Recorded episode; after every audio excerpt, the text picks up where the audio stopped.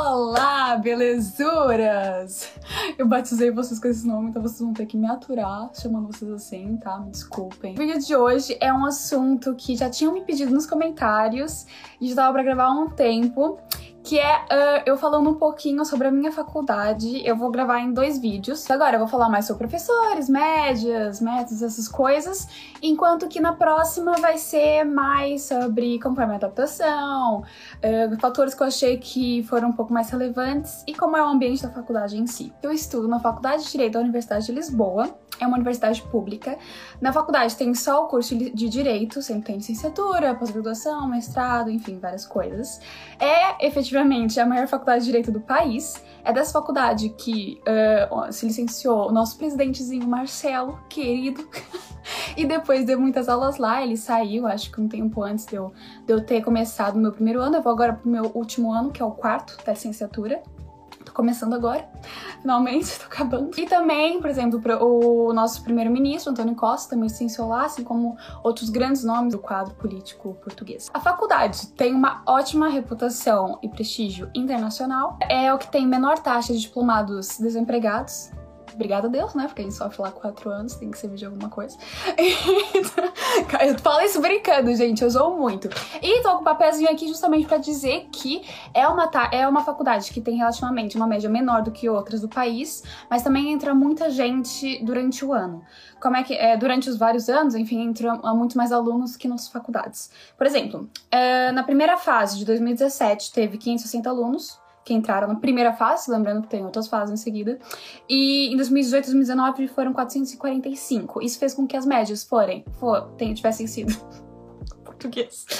Uh, em 2017 foi de 145,5, essa é a nota do último colocado, atenção.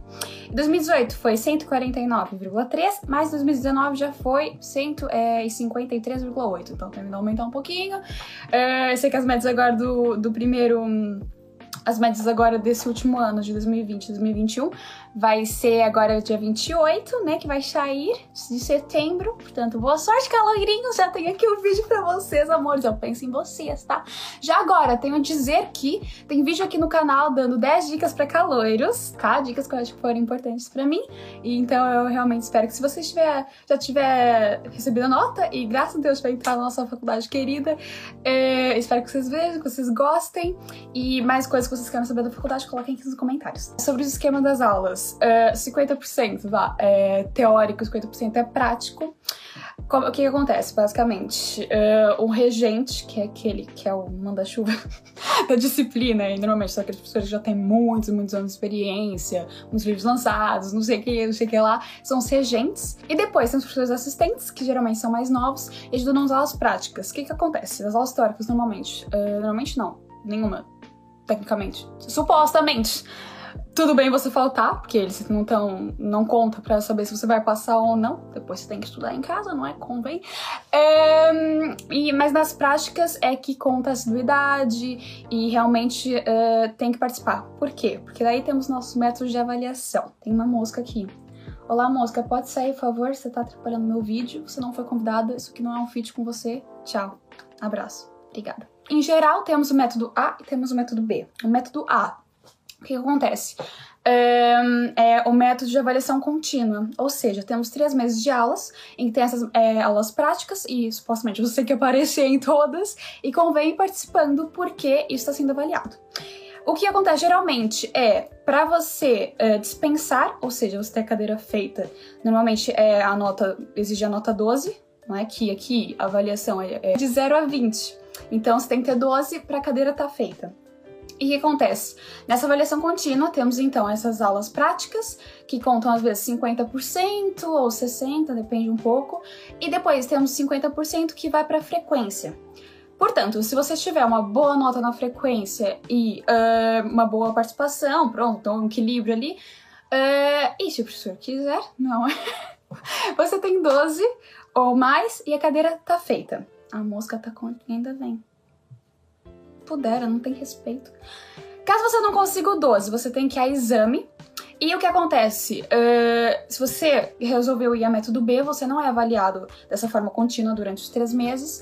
Uh, ou seja, você não precisa nas aulas e tudo mais, só que você vai direto a exame. E é um pouco mais arriscado. Depende do, do, do, do, estudo de cada um, enfim. Se vocês não tiverem o 12, vocês vão a exame. Aí depende, se você tiver uh, entre 8 e 12, ainda dá pra ir com o método A. Aí a nota do exame faz a média e você pode passar se você tiver uh, uma nota menor que 12. Se não, que é o caso se vocês estiverem em método B, o que significa que vocês não tiveram nessa avaliação contínua, vocês têm que ter no mínimo 12 para fazer a cadeira. Depois do exame, portanto, Uh, se vocês não tiverem a nota suficiente para fazer cadeira, vocês vão a uma prova oral. As orais é, tem a prova oral de passagem, que é nesse método, que significa que você ainda não fez a cadeira. E então é uma prova oral uh, que, se você passar, tá feita cadeira, se você não passar, ainda não tá feita. E depois tem a oral de melhoria, que são para as pessoas que têm a cadeira feita e querem aumentar a nota. A oral de melhoria pode ser feita no mesmo ano ou no ano seguinte, mas só pode ser feita uma vez. Ou seja, se eu fizer hoje e eu não aumentar a minha nota, não posso fazer mais. Portanto, ah, mesmo se eu desistir também ou não comparecer, também não posso voltar a fazer. Uh, depois dessa oral, portanto, depois o último estágio é o recurso. E como alguns dizem, o curso se faz no recurso, meus bens. Portanto, tá tudo feito. Tem, tem, gente que se desespera logo, se tiver que. E, se, se tiver que ir a exame, tem uns que se desesperam, se tiver oral e não tiverem feito a cadeira. Gente, tentem todas as fases, essa é uma dica minha já fiz cadeiras em recurso, uh, e mesmo se você deixar uma ou outra cadeira para outro ano, também se faz. Tem gente que fica muito ansioso, fica muito nervoso. Digo eu própria, é, o que eu, é a minha experiência. No meu primeiro ano, eu achava que era o fim do mundo se eu deixasse uma cadeira, ou se eu não dispensasse tudo de uma vez, tivesse que ir exame. E, gente, tudo é tentativa, entendeu? Não é só porque alguns fazem já no, no, logo dispensam que vocês têm que ficar chateados ou acharem que vocês são menos que os outros. Não significa isso, tá? Eu espero que não tenha sido um pouco confuso, eu tentei deixar assim de uma maneira explicativa.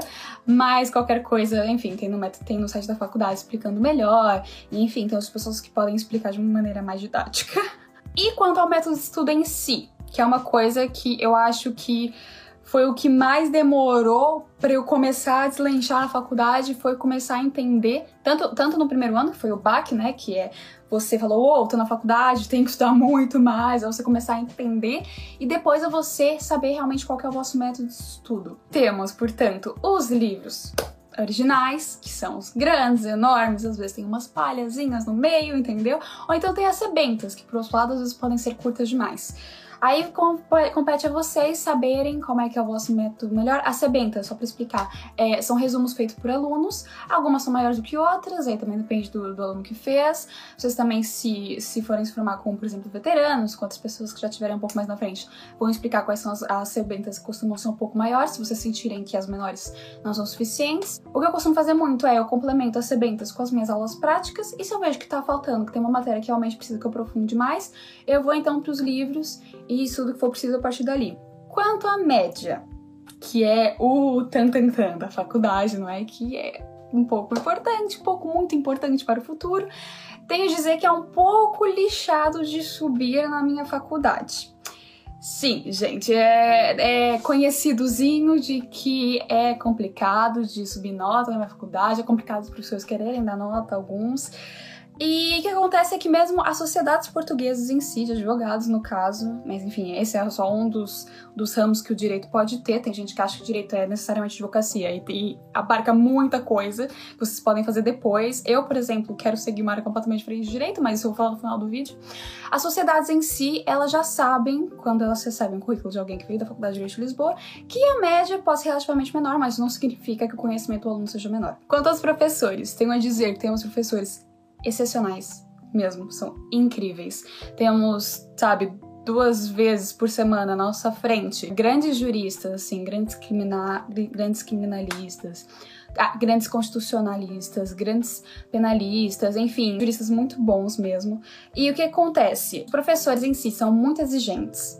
E tem alguns que são uh, um pouquinho ruins, mas tem muitos que são muito bons a ensinar. E na hora de dar nota, alguns dão se forem com a tua cara ou não, entendeu? Tipo, Pá, uh, eu estaria sendo. Não estaria sendo de acordo com a realidade se eu fingisse que isso não tivesse acontecido, se eu não falasse para vocês. Se vocês não se chegassem na faculdade não saberiam que iam lidar com isso, isso é uma coisa comum. Aliás, tem até um certo conformismo na faculdade quanto a esses padrões antigos do gênero. Tem professores que falam: ah, porque na minha época não se dava mais do que certo valor, então vocês não vão ter mais do que esse valor por mais que vocês mereçam, entendeu? Já tiveram casos de alunos que falaram que ouviram professores dizendo que um aluno que participe em todas as aulas, que traga é, matéria a mais, que tem uma ótima nota na frequência, que isso, que aquilo, que não sei o que, não sei o que, não sei o que, é um aluno de 16. E nós pensávamos que o máximo era 20, não é mesmo? Exato. Não é a única faculdade que isso acontece. É, mas pronto, queria só alertar para esse fato. Uh, claro que os professores são ótimos, eu adoro a faculdade, é uma coisa que assim, a gente sabe o que acontece, mas a gente continua lá porque a gente adora e compensa, obviamente. Mas pronto, era só pra alertar um pouquinho vocês quanto a isso, que tem alguns professores que são um pouco arbitrários, mas não é uma coisa de todo que seja que aconteça com todos. Uh, mas pronto, estejam preparados, tá bem? O que eu senti foi que a partir do terceiro ano, os professores assistentes costumam ser, começam a ser já mais novos uh, e valorizam muito mais a participação. Portanto, isso foi o que me salvou até, no primeiro semestre principalmente, que às vezes a nossa a nota da frequência não é tão boa, mas como vocês, se vocês participarem muito, eles dão a nota, você dispensa, já tá feita, e segue pra próxima, e Deus é pai, ótimo, perfeito, entendeu? Quanto a lugares para vocês estudarem. Na faculdade em si, temos tanto a sala de estudo quanto a biblioteca, mas também tem vários lugares à volta que são ótimos, sei lá, a biblioteca da Faculdade de Letras, o caleidoscópio que fica ali perto também. Isso é na cidade universitária, que é perto da minha, mas podem ver vários outros por Lisboa a Biblioteca do Esquité, são lugares que eu adoro e que é muito bom estudar também. Quanto então a esse da faculdade? Na biblioteca uh, é exclusivo alunos da FDL. E eu não sei vocês, mas eu acho às vezes aquilo meio sombrio, então eu, eu só vou de vez em quando pra lá. Mas também é muito silencioso e é bom. Só que na sala de estudo, por exemplo, é ótimo se vocês quiserem fazer trabalho de grupo, vocês podem falar à vontade, não sei o quê. Entretanto, é muito mais fácil de vocês encontrarem amigos, começarem na conversa, falarem: ah, vamos dar uma pausa? Vamos. Aí a pausa tem meia hora ou uma hora. E depois a pausa da pausa é o estudo. e é um pouco mais complicado. Se vocês tiverem disciplina de não fizerem pausas, se concentrarem, não sei o que, ou pelo menos tantas pausas, enfim, é, se concentrarem, a sala de estudo é ótima, muitas vezes funciona, já fiz várias diretas na sala de estudo, mas realmente existe de vocês um pouco essa disciplina de, ok, vou encontrar gente, ok, às vezes vou estar mais cansada, vou querer parar estudar e não sei o quê, mas continuarem para render, tá bom, gente? E qualquer outras dicas que vocês tenham, vocês podem uh, expor ou pedir mais dicas, enfim, no Campbook, que é um grupo que a gente tem no Facebook da faculdade. Um, e lá é ótimo porque eles colocam dúvidas que eles têm quanto a professores, grupos, aulas, coisas que tenham acontecido, às vezes coisas que você perde, por exemplo, na sala de estudo, você coloca uma foto lá, ou uma coisa que você encontrou, que tá lá e fala, olha, deixei seguranças, não sei que, coisas assim. Então é muito útil. Às vezes acontecem uns barracos por lá que também é interessante. É...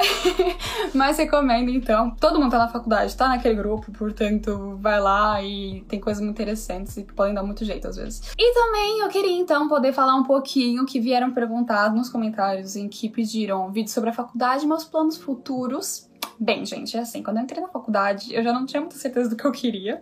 Eu tava mais inclinada para relações internacionais, mas depois decidi que direito era mais abrangente, e enfim, se eu mudasse de ideia depois, podia seguir. E lá tá, é uma área que dá, uh, dá jeito em qualquer coisa que você faça futuramente pro resto da vida, né? Você ter base de direitos é, é perfeito.